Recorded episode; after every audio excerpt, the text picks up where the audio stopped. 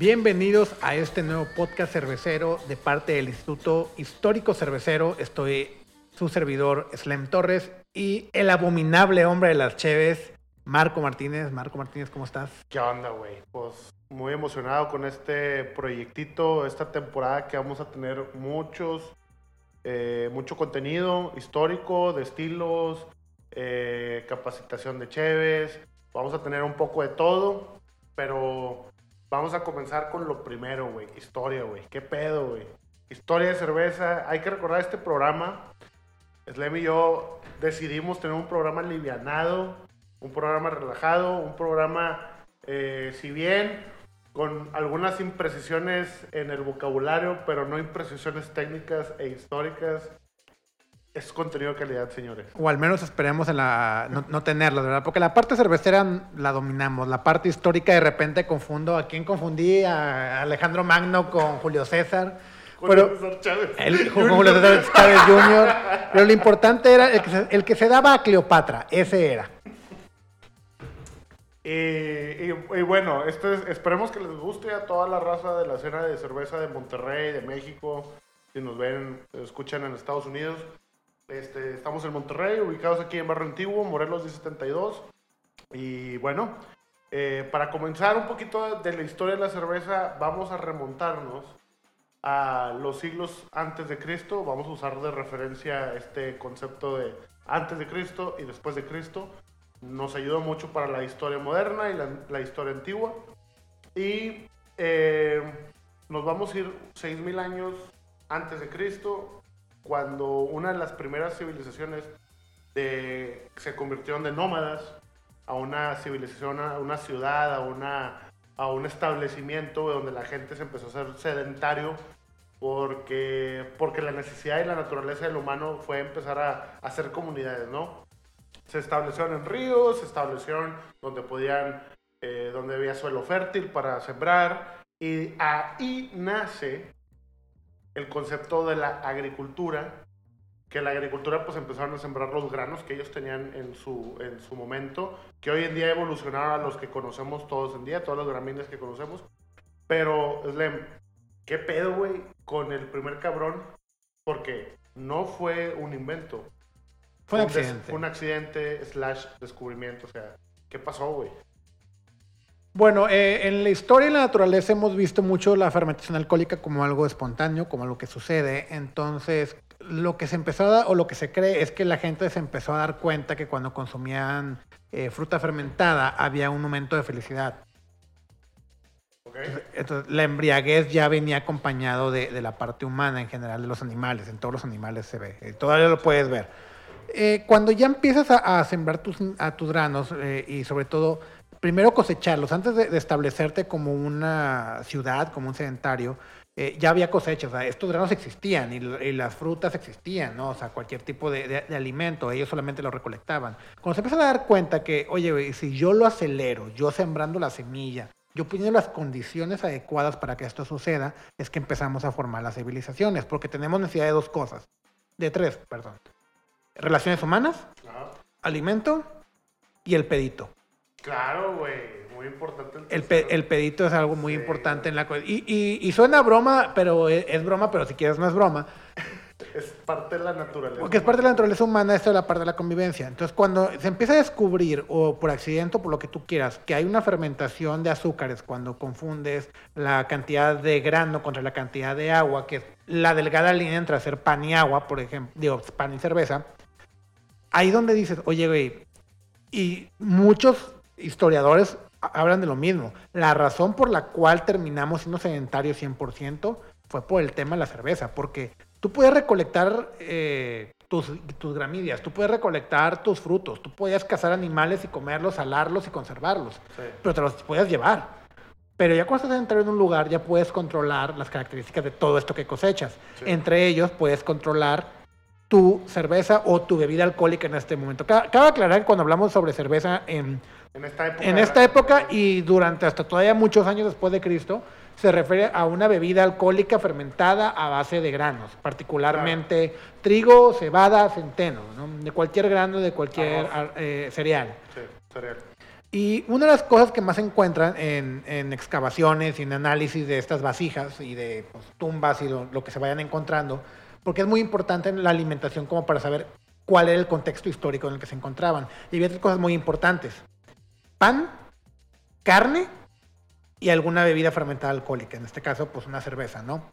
Entonces, al final de cuentas se dieron, los historiadores y, lo- y los arqueólogos se dan cuenta de eso, de que había tres pilares importantes en las reuniones sociales entre tribus, que era la carne para, digamos, era la ofrenda de paz de, oye, güey, pueblo de al lado, ven. Y esto previo a grandes ciudades como Mesopotamia, ¿no? O sea, desde antes, eh, ten tu carne, compartimos carne, partamos el pan y echémonos unas virongas. Claro. Que no es muy diferente a lo que hacemos hoy en día, si te pones a pensarlo. Cambia el pan por unas frituras, la carnita asada Sí, y las güey. cheves, güey. Y sigues haciendo Y convivencia. el mamut por por una carnita. El mamut por una vaca o O por una vaca, güey, o por un cerdito, sí, güey. Está bien interesante, güey, lo que dices, güey, porque a pesar de que fueron hace miles de años, los conceptos sociales de tomar una bebida alcohólica con alguien ha sido lo mismo, güey. Y, está bien interesante porque si nos remontamos a estas épocas, la bebida que nosotros estamos hablando es solamente agua y el grano fermentado. Obviamente en esa época, güey, no sabían que llevaban levadura, güey. No, la levadura era salvaje Sí. completamente. Y Claro. lo, endul- y lo endulzaban o lo agregaban sabores de las mismas frutas que cosechaban, mieles que encontraban, eh, hierbas que fueran, decían, ah, esto es agradable. Que lo importante es saber cuánta gente se murió en el transcurso para descubrir cuáles sí podían jalar y cuáles ¿Cuál no, ¿verdad? sí, porque nunca faltó el pendejo que agarró algo tóxico, venenoso, güey, se Sí, echó toda una así tribu. que, oye, güey, me chingo un- me voy a chingar este pinche hongo rojo, güey. Fosforescente. Fosforescente, no creo que vaya a pasar nada. O sea, No. también es importante saber cuánta gente tuvo que morir en el transcurso Claro, para que lográramos vivir como vivimos ahora. Ahora, imagínate las personas que lograron hacer las combinaciones correctas, güey. Eh, la peda que, que ellos alcanzaron, güey. Aquí el tema es que lo más interesante de esto es que fue un asunto religioso, güey. Hay que recordar que en esta época de, de- la sociedad o la humanidad, güey, la gente eh, tenía varios dioses, ¿no? Eran politeístas. En todas las partes del mundo tenían un dios de la guerra, tenían un dios de la, del alimento, güey. O de Dios del cosecha, sol, El Dios- dios del sol, el dios de la luna, el dios de la guerra, el dios del sexo, el dios de... el- había dioses de todo, ¿verdad? Entonces, el- esta bebida se consideraba un regalo divino y se consideraba una ofrenda. güey. Entonces, mucha gente cree, güey, que la cerveza siempre ha sido para el pedo y por el pedo y no, y realmente la- esta cerveza a- al principio de su, de su, de su historia, ay, perdón, al principio, al principio de su historia, es que aquí tuvimos fallas técnicas, se cayó mi micrófono y empezó. Qué pedo que se toró. Este. Puedes agarrarlo como Luis Miguel, güey. O sea, ya, ya, ya no, ya no lo cuelgas, lo agarras, güey. Ah, huevo. Ah, bueno, a ver. Entonces, ya, ya, ya. Entonces, ah, el, el pedo fue que no- nosotros ahorita coincidimos la cerveza como que yo voy al 7 y la compro, güey. Pero estás hablando de hace 8000 años, güey. La cerveza eh, era un alimento, güey. No, era un alimento, era una ofrenda, era un concepto de divinidad, de era un concepto de, es un regalo de los dioses porque la levadura, no había un concepto de levadura, o sea, había un concepto de que, bueno, no sé qué si... Pon o sea, est- estos granos, pon este pan y pon esta agua y agrégale estas hierbas y va a haber una fermentación por cuando ya empieza a ver la espumita. Eso es lo que había.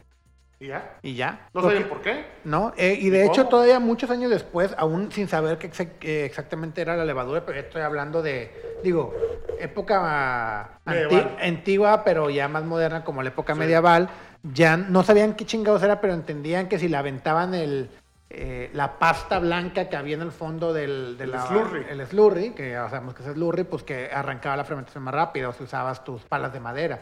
Pero todo eso se vino dando entre anecdótico, güey. Porque, sí. ajá, porque era de que, oye, güey, si le meneo con la misma, la misma. Empírico. Ajá. sea, Método empírico. entonces era lo de que, oye, güey, si le meneo con la misma tabla que le meneé en, en la última cosecha de cerveza, pues fermenta más rápido. Pero eso no se te dieron cuenta hasta muchos años después. Pero sí, lo que dices es que al final de cuentas la bebida alcohólica o la cerveza, este tipo de cerveza, era un regalo porque no entendían cómo explicarlo. Y como venía de lo, mismo que cosechaban con el tema de, de los granos y de las frutas, lo asignaban a una deidad femenina, que históricamente en todas las culturas politeístas, las diosas de las cosechas, del alimento, siempre tienen a ser mujeres porque son las únicas capaces de dar vida. Y en este caso, la primera deidad que se crea a partir de la cerveza como una deidad hacia la bebida alcohólica, o que también se le aporta, es Ninkasi, que es una diosa, porque ella es la única capaz de dar vida o ellos veían como dar vida en la cerveza. O sea, fertilidad. Fertilidad, la fertilidad. Como eh, como, hembra, ¿verdad? ajá, como mujer, como... como- alimento, como todo. O sea, era de que las mujeres son las que son fértiles. Entonces, eh, una deidad femenina es la que nos va a dar los granos para hacer cerveza y va a generar esta bebida. Que de hecho, la primera receta que se tiene establecida, que ni siquiera es una receta, es un, un poema, ¿no? Es el himno Ninkasi. Sí. Pero es que si lo sigues al pie de la letra, no tienes que chingados hacer, pero te da una idea de que el grano y el pan y el agua y la hierba, Sí. entonces, O sea, ya, ya hay un vestigio, ya hay como que una receta milenaria, ¿no? De, o sea, un poema que te, que te evoca, una Ajá. receta que te evoca un proceso. Y luego viene en la parte de los romanos, este, hay que recordar que Rómulo y Remo fundan, fundan Roma y dentro de los dioses que inventan eh, ce- Ceres, güey. La diosa Ceres que es la que hace la, la diosa de los cereales, Ujú. igual fertilidad, y luego también eh, recordemos la diosa de los, los, los griegos, güey. No me acuerdo ahorita, ahorita se los, se los digo. Pero igual, vuelvo a lo mismo. Es una diosa que Es Demeter. evoca, ¿eh? Demeter. Demeter. Que evoca la fertilidad, eh, el- el- los granos, la cosecha y todo eso está relacionado a la cerveza. Entonces, los, los egipcios, los chinos, los sumerios, simultáneamente tienen estos descubrimientos que por sí solos, porque no había WhatsApp, no había redes sociales, o sea, eran kilómetros de distancia. ¿Cómo no? O sea, ¿cómo dices, güey, por qué allá hay cerveza y acá hay cerveza? O sea, había un cabrón llevando cervezas a todos lados del mundo. Sí, no, no, no necesariamente, pero sí llegaba a haber intercambio cultural, porque también, o sea, había gente que no volvías a ver en toda tu vida y pasaba, y que, ah, güey, ¿cómo las aquí? Ah, pues ahora me voy yo de aquí de, no sé, Sumeria era por Irán, Irán. Eh, Mesopotamia, sí. Mesopotamia era toda esa zona y de que, Toda ah, esa- güey, toda esa zona que eh, ah, de repente llego a la India, ¿no? Y de repente ahí le enseño, güey, miren, yo aprendí a hacer esto hace 10 años cuando salí de, de mi pueblo. y Lo que hoy es Turquía, o sea, que, que es el Ah, paso de Europa a Asia. Ajá. Este, entonces, en China, bueno, eh, hacían la misma cerveza, se fermentaba el arroz y hacían la, el menjunje, ¿verdad? Y hacían una bebida a base de alcohol, ¿verdad? Y luego eh, descubrieron, o sea, paréntesis a esta historia, descubrieron que había un hongo que fermentaba en ese arroz y ese hongo podía ser el, el mentado sake, güey, eventualmente, ¿verdad? Sí, el koji que también sirve para koji, también sirve para hacer miso, también sirve para hacer salsa de soya, creo. salsa de soya y todo eso, ¿no?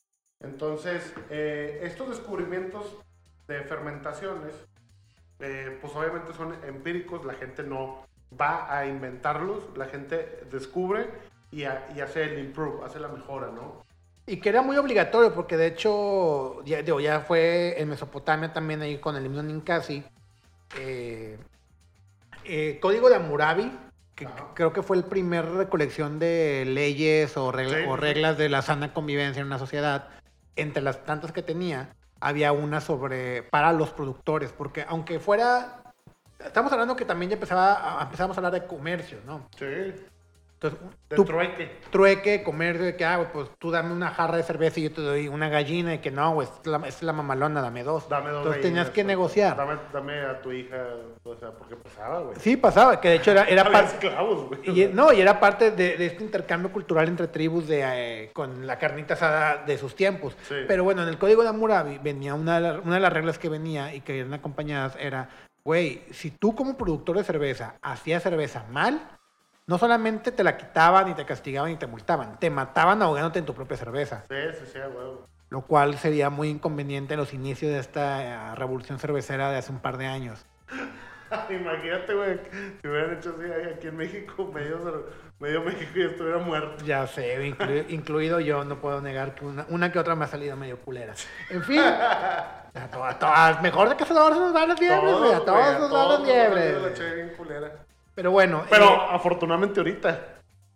No, no hace Sí, no, años. no, hace 7000 años, ¿verdad? Eh, y bueno, eh, ya pasando de Mesopotamia, que era como que la parte importante en cómo nace, yo creo que lo más relevante en la cuestión cervecera de esta generación, La época, sí. ajá, es, es lo que hace Egipto. Ajá. Egipto igual empieza a tener su, digo, pues fue el, uno de los núcleos de civilización importantes. Sí, güey. pues, sí, güey, era, hicieron era el imperio más grande en su Y época. pues hicieron pirámides, güey, que todavía seguimos peleando cómo chingados las hicieron. Sí. Pero, Sí, o sea, de, de ahí sale el tema de, güey, somos tan pendejos los seres humanos que demeritamos el ingenio humano diciendo, no, fueron los alienígenas ancestrales que ayudaron a los imperios antiguos a hacer sus eh, ci- civilizaciones, sus Eh, estructuras. haciendo pausa histórica, eh, tienes, que, tienes que darle la garantía de que, a ver, güey, qué extraño que haya pirámides así en... en ahí estamos hablando, en Egipto, Egipto, en el y Cairo. en el Cairo, y también tenemos unas chingonas aquí en México, y en Tampico nunca caen huracanes. O sea, todo está conectado, güey. Todo está conectado. Tampico, Hay- hay- hay- que hay una- en Tampico hay aliens, todos lo sabemos. Hay, hay una persona aquí en Monterrey que se llama El Davis.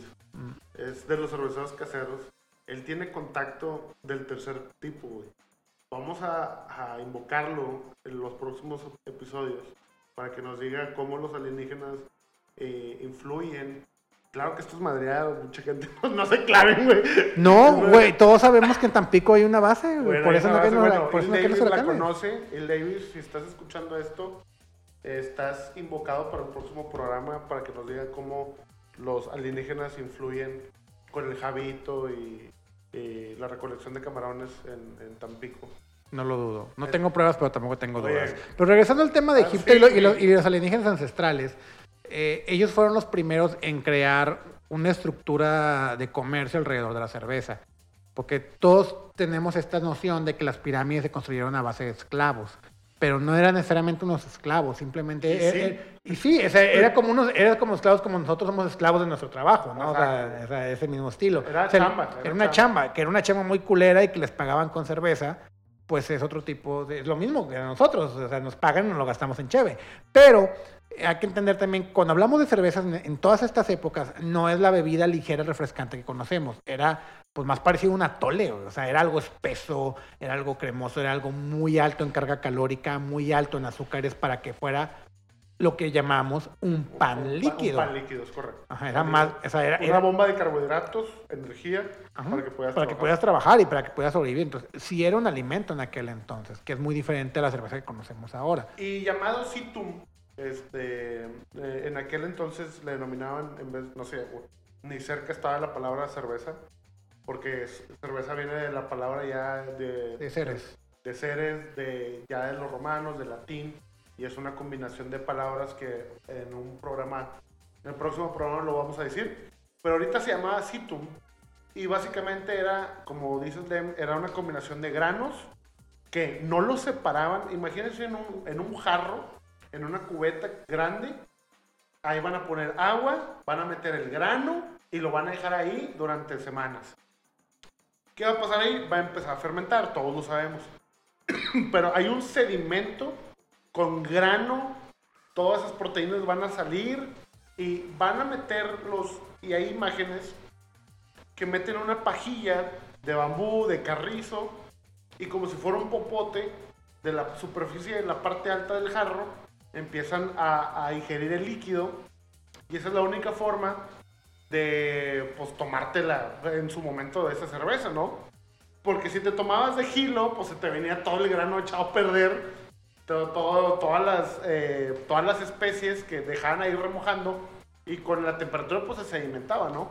Pero güey, en la parte de Egipto, güey, que hace un calor de mil demonios, y no porque he ido, conozco el clima, sino porque es un desierto. medio del desierto. Es un desierto, pues imagínense, o sea, qué tipo de fermentaciones, qué tipo de bacterias estaban trabajando para- y qué tipo de sabores, ¿verdad? O sea, aquí el punto no es que supiera rico, que oye, porque va a haber Beer Snoops, pero qué sensación en boca había, güey. O sea, no, no, olvídate las sensaciones en boca, que alcoholes superiores, que fenólicos y ésteres. O sea, en ese momento era, me voy a alimentar, güey. Es comida, güey. Es comida, güey. Era, era un pan, era un pan remojado en agua y dejado fermentar, Sí, básicamente. Y endulzado con miel, creo que los egipcios... Le podías poner miel, le podías poner este, escamas de cocodrilo, como ya, ya... No hay era a vestigios, güey, no hay información de eso. Pues lo único era, ah, por ejemplo, Dogfish Head hacía análisis de, o sea, tenían, mucho, tenían mucha conexión con una universidad gringa que hacía eh, estudios todas estas vasijas en la, en, digo, por ejemplo, sacaron una de México, sacaron una de Egipto, sacaron Sí. una de China, eh, una sumeria, la del rey Midas, entonces tienen muchas como que sacan la composición de- sacan la composición de, de lo que se encontraba en esas vasijas y sobre ello pues desarrollan. Claro, ni de pedo va a ser similar a lo que se encontraban, pero pues te puede dar una noción de que, bueno, pues a qué pudiera o no pudiera ser. Claro, claro. Y, y bueno, viene la dinastía Qing eh, entre el 250, 240 antes de Cristo. Eh, había un emperador, Ginseng, y a él le encantaba el Q, que es el Que es el Q. Q. Es la cerveza en chino, en, el, en, el- en- en Oriente, es a base de arroz. Ah, igual, volvemos a lo mismo. Puro grano, con agua, y se consumía de la misma manera que les acabo de explicar en Egipto. Este emperador es muy famoso porque si ustedes ahorita googlean de la, eh, ¿cómo te he dicho ahorita? La, la tumba Ah, de terracota o el funeral de terracota, eh, este emperador se hace una alberca de cerveza abajo de la tierra con dos mil soldados, con oro, con todos sus tesoros, y él hace una casita ahí donde lo entierran y hace un lago superficial de, de, este, de esta bebida. Para que se den un concepto, o sea, para que se pongan en el, contexto de qué tan importante era esta bebida en, en nuestros antepasados de la humanidad, ¿no? O sea, realmente era un, un- una divinidad que tú digas, güey, yo hago esto para que estar, estar con los seres superiores, estar con los alienígenas ancestrales, estar con Dios, donde, con- o sea, con el que tú quieras, ¿no? Porque, bueno, los chinos de aquel entonces no creo que tuvieran los mismos dioses que los romanos, que los egipcios, que los sumerios. Cada civilización tenía a quien alabar, a quien querer, y todo este concepto y de las personas de la humanidad, pues solamente les alcanzaba para decir, güey, esta bebida me la, me la da mi Dios, ¿no? O sea, Mi Dios quiere que me ponga una pedota. mi Dios quiere que me ponga una pedota. Y es básicamente lo que yo digo todos los domingos. Exactamente. Entonces, eh, si nos vamos un poquito ah, ya para nuestra era, la después de Cristo. Bueno, no, todavía antes No, de bueno, todavía antes ¿traes de tema ahí Cri- todavía? Eh, sí, porque por ejemplo, antes de Cristo todavía hay como en los 50 antes de Cristo, ya empezaban a ver este, las bebidas de malta o las bebidas fermentadas a base de cereal. Sesteto de Malta. ¿Eh? Como dice Homero Simpson. ¿No te acuerdas de No, mi sesteto de Malta? Vean ese programa. Estos güeyes eh, en el norte de Europa ya empiezan a, tener, o sea, ya empiezan a, a- a manejarlo. ¿Por qué? Porque como sabemos, y, y lo platicamos la vez pasada, eh, digo, yo no vi la serie de vikingos, pero estos güeyes por naturaleza les gustaba andar por todos pinches lados. ¿verdad? Claro. Entonces, entre las exportaciones culturales Mm. que aprendieron, una de ellas fue las bebidas fermentadas a base de grano. Siendo el norte de Europa más frío y más dado a poder sembrar este tipo de, de cereales, empiezan a, a generar las bebidas, la, las OL. las- la, Mm, la OL. La OL, que es su bebida. y la y honey wine, este, la mid, La el- mid. la hidromiel. Ajá, también. la hidromiel que es muy característica de ellos. Eh, pero como aquí lo único que le, bueno, al menos yo lo único que les sé cerveza, eh, el tema de, de la cerveza para ellos, por ejemplo, le llaman el sati, saiti, sati, algo por el Ok. estilo, que es una bebida a base también de centeno y con junípero, que es una planta y un árbol muy típico de allá. Eh, y da esta cerveza muy endulzada, muy potente, muy especiada. y que es la bebida que ellos manejan. Y pues si te das cuenta, los vikingos empezaron con el pedito desde antes de Cristo hasta cientos después de Cristo, ¿verdad? Claro, güey, sí, sí. Pues acaba, acaba su reino entre 1100, 1200. Este, pero definitivamente eh, el pedo nos une, ¿no? Como sociedad. Y hasta ahorita lo que hemos eh, visto de la historia es que la gente, las familias, los emperadores, los reyes, todos antes de Cristo consumían bebidas alcohólicas porque también había otro peligro. El agua sola, güey, te mataba porque había bacterias en el agua, porque la gente hacía en el baño, eh, en el río, en los mares, eh, en los archipiélagos. Entonces, la recolección de agua en los ríos, pues era un poco difícil.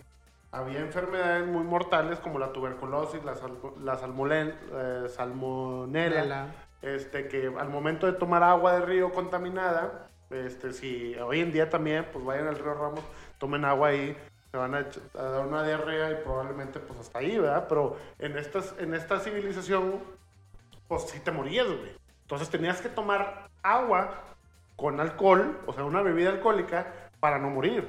Y esto también influye mucho en las decisiones de todos los emperadores, de todos los reyes, porque todas las decisiones las tomabas pedo, güey. O sea, si te pones a pensar, todo era, o sea, todo, todo, siempre estás hasta la madre todo, todo el tiempo. Y todavía, güey, yo siempre he defendido que no hay manera de dirigir México que no sea pedo y por eso yo... Sí, eh, claro, Yo por eso nunca fui tan agresivo con Calderón. ¿Qué dices? Pues, el, señor te hacía su lochita con el bacardí. Sí, el, el bacacho, el bacardo, el bachardole blanco. No, y hoy en día, pues, ves al viejito Andrés y... Oye, güey, pues... Ay, Tráiganme, por favor. Yo fíjate que yo no creo que él tome, güey. cerveza. Yo no creo que él tome, güey. Yo, yo, creo que e, él se mete drogas duras, güey. Sí, crocodile. foco. Foco, se mete foco. Bueno, no es un programa de película, de, de política, es un programa estrictamente cervecero. Entonces, todo lo que decimos de otro contexto que no es el de nosotros es broma. No se lo tomen en serio. por favor. Pero si quieres no es broma. Pero si quieres no es broma, correcto.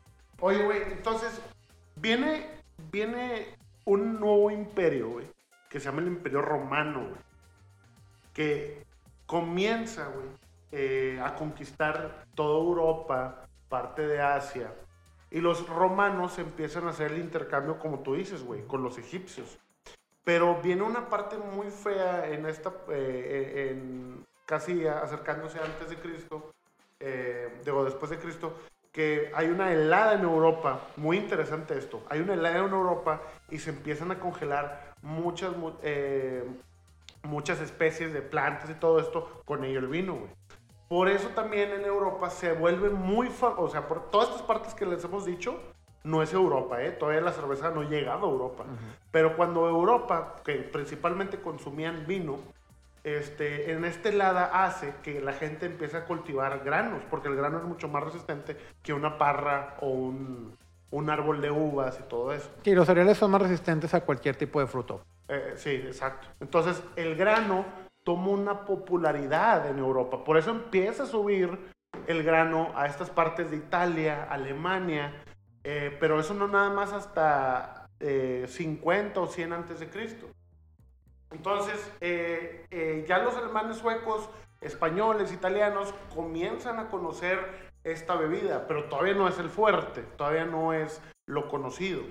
Este, y eso es lo interesante que, pasa en Roma, porque Roma eh, empieza a ver, la gente empieza a cultivar estos, estos granos, cebada, centeno, la avena, y, la gente del pueblo, que la bebida de la cerveza siempre ha sido eso, es la bebida del pueblo, eh, pues la gente empieza a hacerlo como del diario, ¿no? Este, y el vino empieza a quedar rezagado, pero no porque haya sido por, eh, porque la gente haya querido, sino por, por el clima. Que básicamente nuestros, todas las bebidas alcohólicas dependen del clima.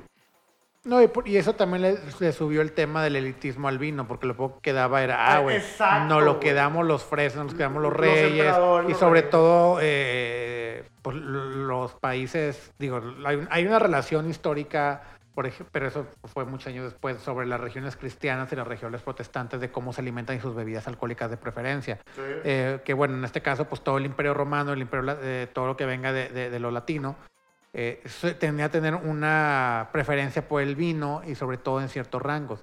Y antes de que pasemos del después de Cristo y antes de Cristo, eh, ya cuando empezamos a hablar del después de Cristo y, y, y del milagro de convertir el agua en vino, eh, que lo discutíamos.